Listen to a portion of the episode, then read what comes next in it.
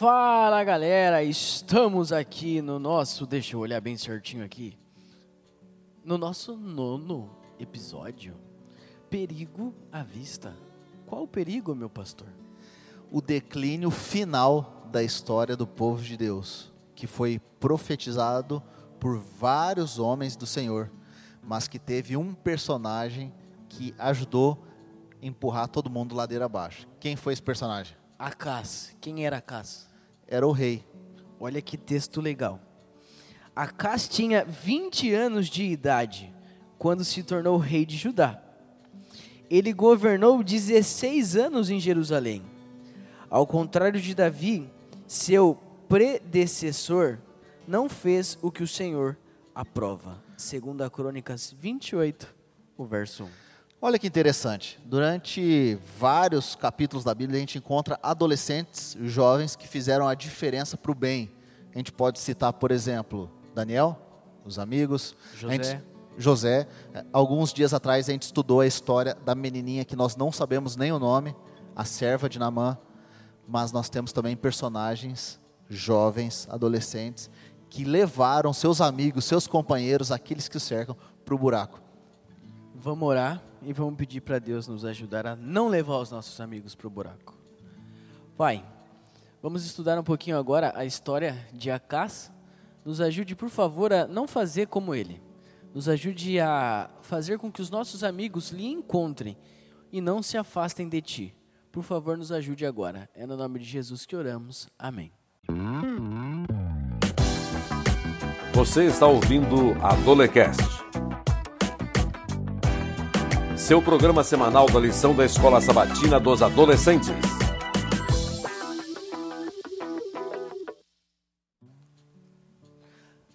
Acas ele era o rei e ele tinha a obrigação como rei de fazer com que o povo se aproximasse de Deus. Ele tinha a obrigação como rei de juntar o povo a Deus, de fazer com que tudo virasse uma coisa só. De repente, Acas ele olha e ele fala aquela frase que é a frase é a frase que a gente mais ouve. Do momento. A mais falada. Vou falar para como como falam para mim. Vai. Pastor, pastor, Deus ele quer meu coração, pastor. Eu faço o que eu quero. Deus me aceita, pastor. Deus não, pastor, igreja, essas paradas. Deus não se preocupa com isso. Ele quer meu coração. Acas falou isso? Acas não só falou, ele incentivou o povo a adorar qualquer Deus, da, de qualquer forma. Faça a sua vontade, não dá nada. Escolha, o importante é o seu coração. Eles tinham a cultura de fazer o sacrifício para Deus, eles, eles tinham a cultura de ter cultos só para Deus. Os deuses estrangeiros sempre estavam presentes ali, sim, só que eles nunca eram bem-vindos. A casa ele fala assim, ó, a partir de hoje você faz o que quiser, do jeito que quiser. Ninguém pode olhar para você e falar que você está errado. Aqui no meu no meu reino, todo mundo vai ser livre para fazer o que quiser. E enquanto todo mundo fica livre, ninguém adora o Deus verdadeiro. Mas a gente lembra de Deus quando o sapato aperta, quando as dificuldades começam a chegar, quando a chuva começa a bater na sua cabeça normalmente a gente leva, lembra do nosso guarda-chuva. A gente lembra de Deus quando os problemas aparecem.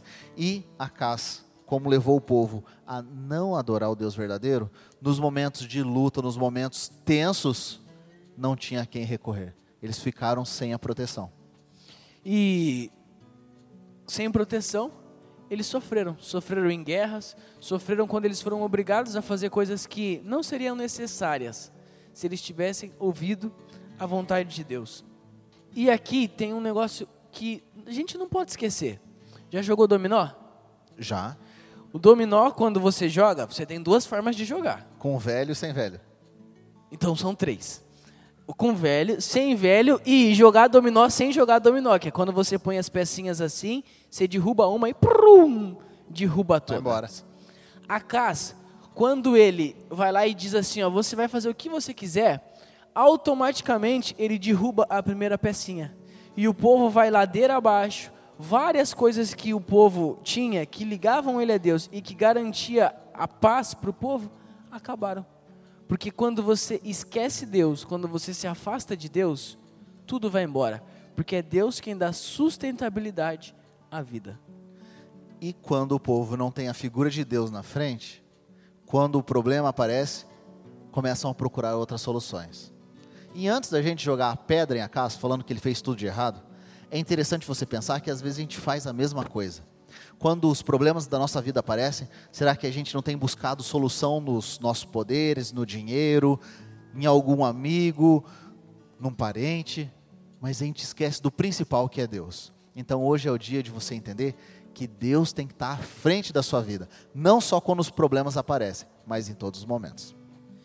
Influência é algo que pode ser usado para o bem quanto para o mal. Acas influenciou o povo inteiro para o mal. Como é que eu tenho te influenciado? Essa é uma pergunta que eu sempre faço, pastor. Só que como é que você tem influenciado aqueles que estão ao seu redor? Nós vamos orar agora. E nós vamos pedir para que, primeiro, nós sejamos influenciados por boas pessoas. E segundo, para que nós nos tornemos boas influências. Pastor, você ora para a gente? Bom Deus, hoje a gente pede, Senhor, que nos torne em sal da terra. Nós queremos ser a boa influência, nós queremos compartilhar com as pessoas que estão ao nosso redor, compartilhar a esperança, compartilhar o arrependimento, não só com palavras, mas com exemplo da nossa vida. Senhor, nos ajude a sermos influenciados, ou seja, escolher pessoas que são do teu coração para estarem ao nosso redor, escolher bem os nossos amigos, nossos companheiros. Em nome de Jesus. Amém. Adolecast, seu programa semanal da lição da Escola Sabatina dos Adolescentes. Semana que vem a gente se encontra de novo. Vem com a gente. Simbora.